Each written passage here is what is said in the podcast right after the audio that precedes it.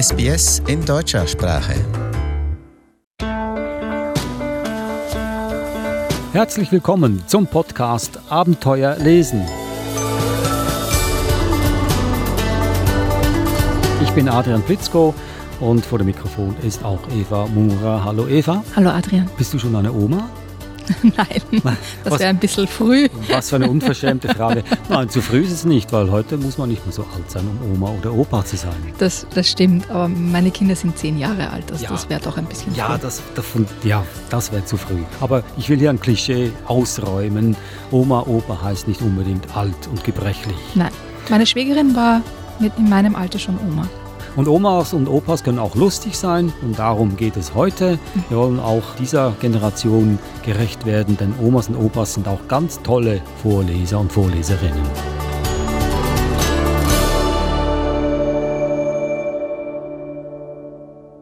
Stellen wir doch die Bücher gleich vor, die du mitgebracht hast. Ich möchte aber hier noch sagen, dass wir dieses Thema in zwei Teile geteilt haben.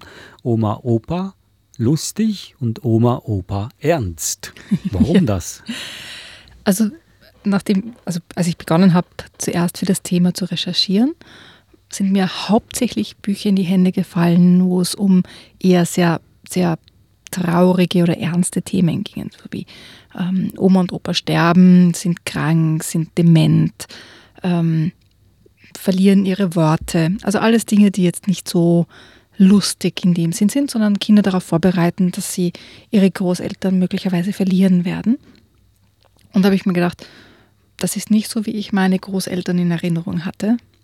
Und habe nach Büchern gesucht, die skurril sind oder auch Großeltern in einem anderen Licht zeigen, als eigenständige Menschen sozusagen, die jetzt nicht unbedingt auf Hilfe von anderen angewiesen sind, sondern im Gegenteil das langweilige Leben der Eltern durcheinander würfeln. Bin ich ganz gespannt darauf. Ich will nur sagen, dass ja Omas und Opas, Großeltern bringen eine ganz andere Dimension in ein Familienleben, eine ganz andere Dynamik natürlich, weil es eine andere Generation ist. Äh, für Kinder faszinierend. Ich kann nur aus meiner eigenen Erfahrung sprechen. Ich war ein, ein großer Fan von meinem einen Großvater, den ich hatte.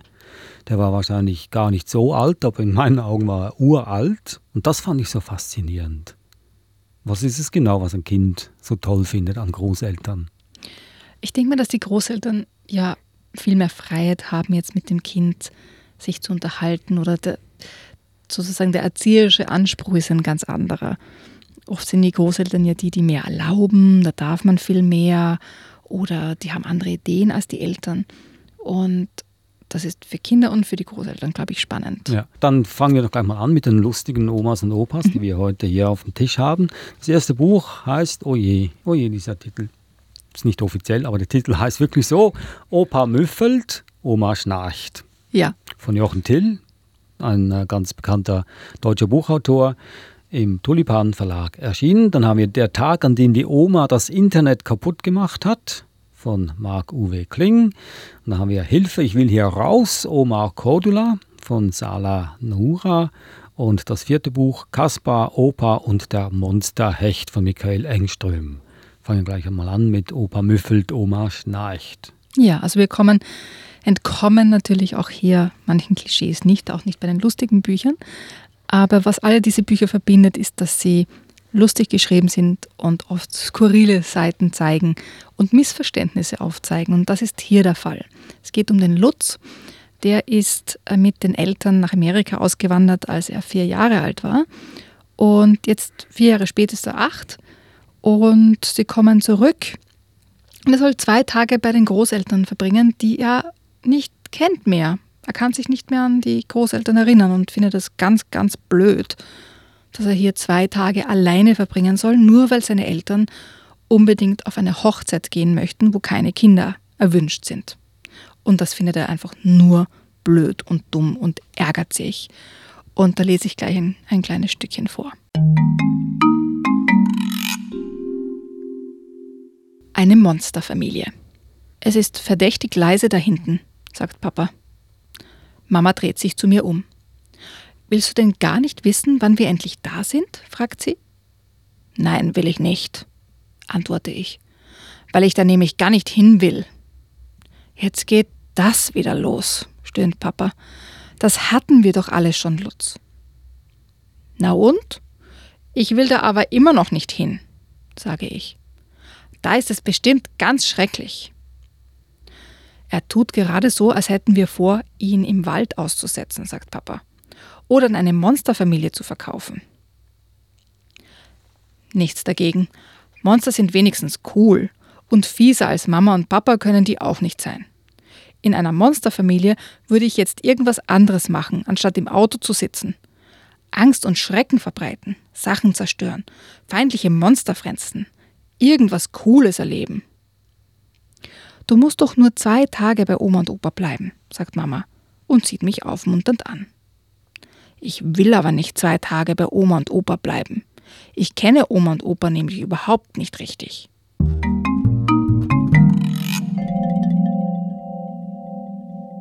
Das war ein Ausschnitt aus dem Buch Opa müffelt, Oma schnarcht von Jochen Till. Aber du kannst uns versprechen, dass es ganz anders auskommen wird, als was der Junge gedacht hat. Genau, weil Lutz kommt drauf, dass der Opa nämlich ganz, ganz toll singen kann und eigentlich eine Rockergitarre ähm, seine eigen nennt. Und die Oma kann toll zeichnen und ihm das auch erklären, wie das geht und macht die besten Pommes. Ah, na, siehst du. Alles halb so schlimm in der Monsterfamilie. Und das ist ein Roman oder ein Bilderbuch? Nein, ein es Roman. ist ein richtiger Roman. Und zwar ähm, macht der Tulipan Verlag das so, dass es quasi ein Roman für Kinder ist. Also sie schreiben ab sieben. Ich würde sagen, wenn das Kind gut lesen kann, ja. Also es ist wie ein Roman geschrieben. Mit kleinen Bildern dazwischen, aber jetzt kein richtiges Bilderbuch in dem Sinn. Und vielleicht brauchen Kinder auch hin und wieder ein bisschen Unterstützung. Aber es ist wie ein Roman aufgebaut und geschrieben. Und das finde ich auch toll.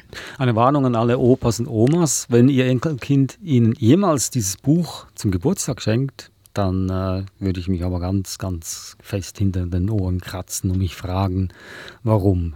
Ganz einfach, weil Oma und Opa ganz cool sind. Oder eben nicht. In dem Fall sind sie wirklich cool. Gehen wir doch zum nächsten Buch über. Ja. Und zwar ist es ein Vorwurf, der hier gemacht wird. Der Tag, an dem die Oma das Internet kaputt gemacht hat, von Marc-Uwe Kling. Ja, also sind wir wieder bei Klischees. Jawohl. Und zwar die Oma und der Opa passen auf eine Kinderschau auf, weil Ferien sind. Also sie sind vier und dann so sieben, acht, neun, zehn und vierzehn. Und die Oma macht das Internet kaputt. Und da passieren ganz lustige Dinge. Ich kann mir vorstellen, dass es ein Drama ist für Kinder, wenn das Internet nicht mehr funktioniert. Nicht nur für Kinder. Auch der Opa möchte Fernsehen schauen und kann nicht mehr. Aha. Mhm. Aber da lese ich gleich was draus vor. Es geht nicht mehr, sagte die Oma. Sie saß vor dem Computer und klickte mit der Maus. Jedes Mal, wenn sie einen Doppelklick machte, sagte sie Klick, Klick. Tiffany blickte von ihrem Puzzle auf, guckte die Oma an. Es waren Ferien, deswegen war Tiffany nicht im Kindergarten, sondern im Wohnzimmer. Und deswegen waren Oma und Opa da. Zum Aufpassen, hatten Mama und Papa gesagt. Aber wer auf wen aufpassen sollte, hatten sie nicht gesagt. Deswegen passte Tiffany auf die Oma auf, vorsichtshalber. Klick, klick, sagte die Oma. Es geht einfach nicht mehr. Was geht nicht mehr? fragte Tiffany. Das Internet, sagte die Oma. Schau, klick, klick. Aber nichts passiert. Was ist das Internet? fragte Tiffany. Klick, klick, sagte die Oma. Das Internet. Hm. Du hast echt keine Ahnung, Oma, sagte Max. Er lag auf dem Sofa, sein Handy in der Hand, und schrieb eine Textnachricht an seinen besten Freund. Max war schon zehn. Max war nicht in der Schule, sondern auch im Wohnzimmer, weil ja Ferien waren. Und eigentlich, dachte Tiffany, müsste Max auf Opa aufpassen. Machte er aber nicht. Der Opa musste auf sich selbst aufpassen. Max spielte lieber Handyspiele mit seinem Kumpel. Irgendwas mit Raumschiffen. Das Internet, sagte Max, verbindet alle unsere Computer und Handys und noch viele andere Geräte. Deswegen kann man über das Internet auch mit anderen Menschen sprechen oder Spiele spielen oder Nachrichten versenden. Das mache ich gerade. Er drückte auf seinem Handy auf Senden. Aber das Handy sendete nicht. Darum drückte er nochmal auf Senden und nochmal. Senden, sagte Max und drückte auf Senden. Aber nichts wurde versendet. Das Internet geht wirklich nicht mehr, stellte er erstaunt fest. Sag ich doch, sagte Oma. Warum geht es nicht mehr? fragte Tiffany.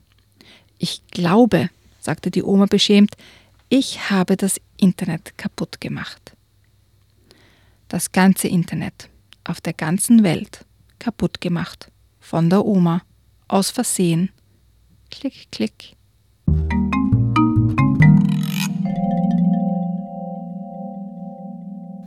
Das war ein Ausschnitt aus dem Buch Der Tag, an dem die Oma das Internet kaputt gemacht hat. Ein garantiertes lustiges Buch, ein Buch, das sicher einige Lacher auslösen wird. Vor allem, wenn es um die 14-Jährige geht. Sehr lustig. auch, für, auch für die Eltern oder Omas, die mitlesen. Wird auch erklärt, wie sie das Internet kaputt gemacht hat? Verrate ich jetzt nicht. Ach. Die andere Frage, können Sie es wieder flicken?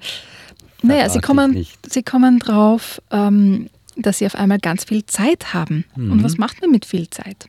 Mhm. Sie kommen drauf, wie sie die Zeit anders verwenden können, wie viel Zeit sie eigentlich mit Internet quasi verschwendet haben. Ich denke mal, das, das kennen wir ja alle, ja.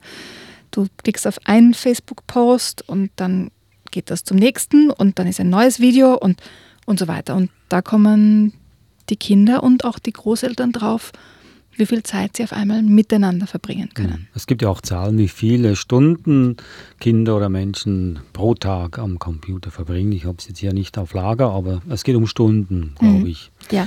Ich kann mich erinnern, als äh, Kind, ähm, da hatten wir mal keinen Strom. Der Fernseher ging nicht, den ganzen Abend lang nicht, weil unsere Familie waren Opfer des Fernsehens damals. Und äh, Kommunikation fand dann nicht mehr so statt. Aber mhm. an dem Abend gab es keinen Fernseher. Wir haben Kerzen angezündet und haben Spiele hervorgeholt, Würfelspiele, ja. und haben im Kerzenschein gespielt. Das war ein ganz, ganz toller Abend. Leider, leider, als der Fernseher, der Fernseher wieder ging am nächsten Abend, hm, haben wir wieder Fernsehen geguckt. Und ich bin mir sicher, dass du dich an diesen Abend mit den Brettspielen erinnern kannst. Ja. Aber, aber nicht an die vielen Abende vor dem Fernseher. Nein, kann ich mich nicht erinnern. Mhm. Das war also der Tag, an dem die Oma das Internet kaputt gemacht hat und einen Segen über die Menschheit gebracht hat.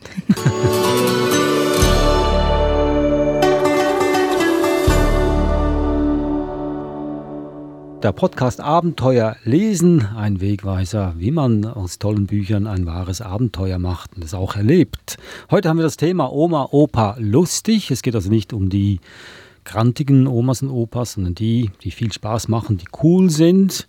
Und da haben wir ein drittes Buch, das heißt Hilfe, ich will hier raus, Oma Cordula von Sala Naura. Das war ein total skurriles Buch auch. Ähm, die Familie lebt ganz, ganz langweilig, würde ich jetzt mal sagen. Ähm, die Mutter kümmert sich um den Garten, der Vater kümmert sich um die Modelleisenbahn. Alles läuft so in geregelten Bahnen ab, bis eben die Oma kommt.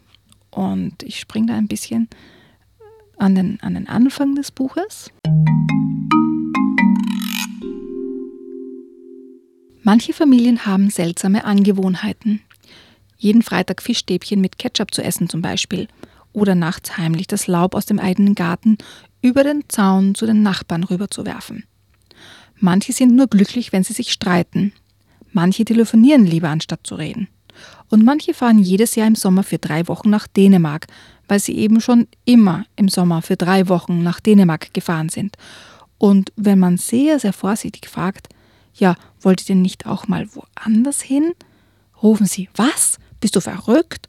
Da weiß man vorher ja gar nicht, wie es dort ist. Die seltsame Angewohnheit der Familie Gruber war, Löcher zu graben.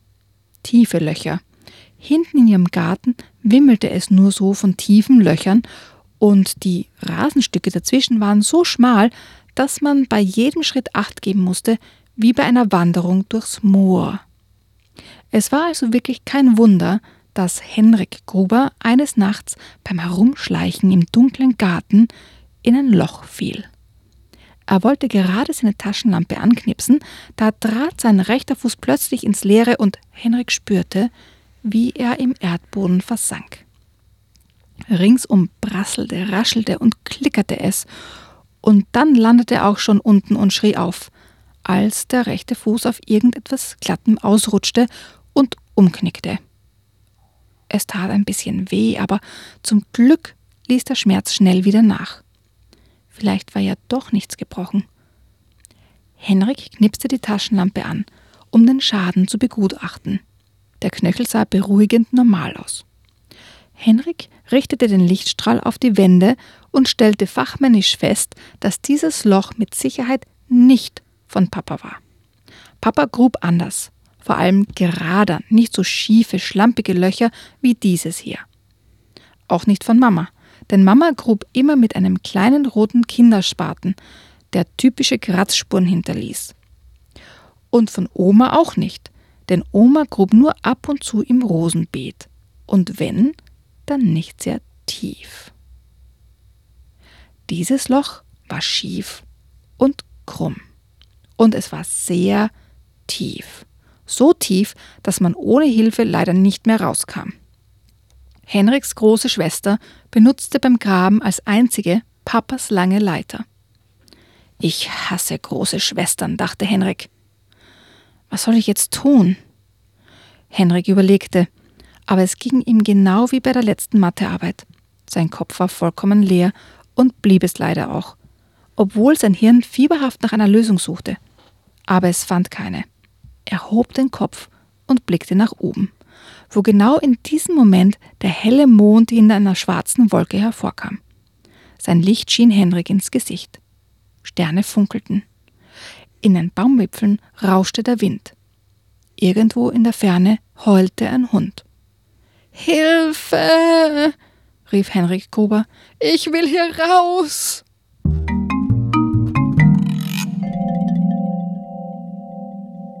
Wie du dir vorstellen kannst, die Oma ist der Grund, warum die Familie Gruber ihr beschauliches Leben aufgegeben hat, um Löcher im Garten zu graben. Hast du eine Idee, warum sie Löcher graben? Keine. Ich habe mich die ganze Zeit gefragt, weil du hast gesagt, das sei eine, äh, sagen wir mal so normale, in, in Bahnen geleitete Familie, nichts mhm. Aufregendes, aber sie graben Löcher im Garten. Ja. Das ist ja was sehr, sehr Außergewöhnliches. Und warum? Keine Ahnung. Naja, die Oma findet, dass alles viel zu langweilig ist und überlegt sich, was sie so alles machen könnte. Ja? Sie wohnt im Altersheim und findet aber, dass ihre Familie noch langweiliger ist als das Altersheim. Und sie überlegt, so soll sie Schuhcreme in die Zahnpastatube füllen oder die Schuhe verstecken, einen Frosch ins Bett legen. Und das war ihr dann alles viel zu einfach. Also erzählt sie von einem Schatz, Aha. der vergraben wurde. Aha. Alles weitere überlasse ich deiner ja. Fantasie. Okay, gute Idee. Doch, jetzt macht es wieder Sinn. Ich dachte schon, das Ganze artet sehr, sehr skurril aus, mhm. aber ja, doch. Ich finde es ja Schön. dann auch toll, wie so beschrieben wird. Also die Oma grabt auch Löcher, aber mhm. nur um die Rosenbüsche herum und ganz kleine. Gut, das ist ein wirklich lustiges Buch. Das war also Hilfe, ich will hier raus, Oma Kodler. Dann kommen wir jetzt zum letzten Buch und das heißt Kaspar, Opa und der Monsterhecht. Das klingt jetzt schon eher nach einem Abenteuerroman von Michael Engström. Abenteuerroman weiß ich nicht, aber es ist ähm, auf der einen Seite ein sehr skurriles Buch. Auch? Ja. ja. Ich habe dir versprochen, dass mhm. wir heute skurrile und lustige Bücher haben. Der Junge heißt Kaspar und lebt bei seinem Opa, weil seine Eltern überall in der Welt herumreisen, um armen Menschen zu helfen. Das ist so, wie er das beschreibt. Und ähm, er hat seine Eltern schon lange nicht mehr gesehen. Er weiß noch ungefähr, wie sie aussehen, aber eigentlich lebt er beim, beim Opa. Und der Opa ist eher so ein, ähm, ein bisschen ein Einsiedler oder ist einfach auch sehr zufrieden mit seinem, seinem bescheidenen Leben. Und die zwei verbringen ganz, ganz viel Zeit miteinander und der Opa philosophiert immer ein bisschen. Und da lese ich ein, ein Stück daraus vor. Und zwar verdient der Opa Geld, indem er kleine Pferdefiguren schnitzt, die dann im, die er an den, an den Ladenbesitzer verkauft. Und der Ladenbesitzer macht ganz, ganz viel Geld damit, diese Figuren an Touristen zu verkaufen. Und das ist ein Gespräch zwischen Kasper und Opa über diese Pferde. Auf der Arbeitsbank standen frisch geschnitzte Pferdchen und verströmten einen gelben Duft. Den fertigen Pferdchen sah man sofort an, welche Kasper gemacht hatte und welche Großvater. Kaspers Pferdchen wurden meist O-beinig, schiefbeinig und x-beinig. Manche hatten auch ein Hohlkreuz und andere wurden zu dünn. Keines sah aus wie das andere, weil er an manchen Stellen zu viel wegschnitzte und an anderen zu wenig. Trotzdem war Großvater mit Kaspar zufrieden. Die Pferde müssen nicht alle gleich sein, sagte er. Die Spannung liegt im Unterschied. Immer alles schön brav und ordentlich machen, das ist nur was für ängstliche Gemüter. Im Originellen steckt eine ganz eigene Freiheit. Das Ungewöhnlichste kann zugleich das Schönste sein. Großvater sprach oft in Rätseln, aber sonst war eigentlich ganz normal.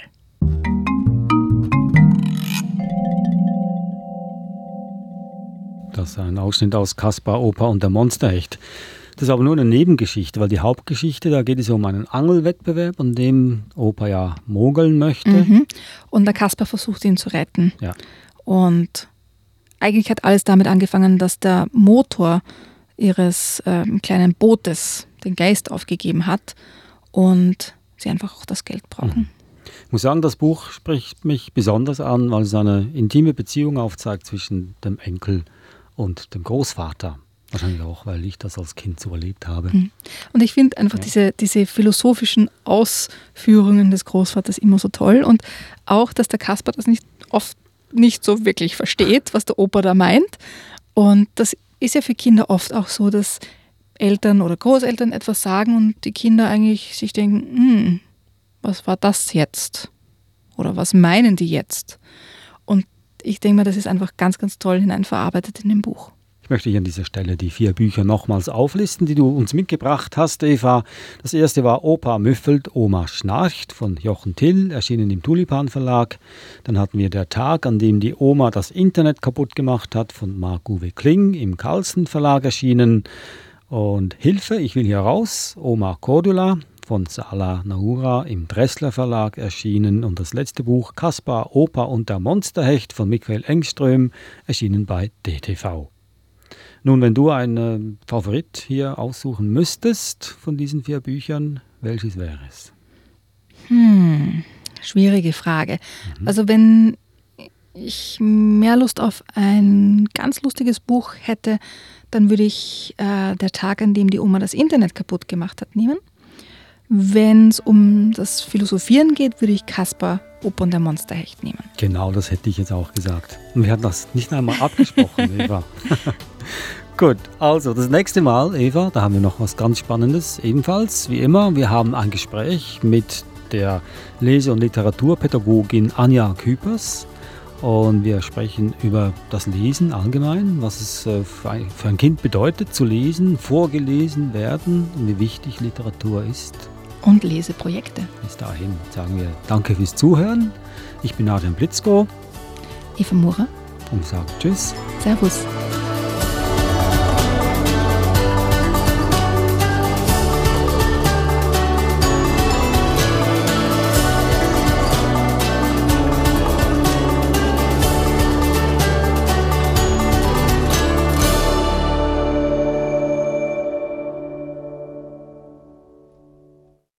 Kommentieren Sie unsere Inhalte, liken Sie uns auf facebook.com/sbsgerman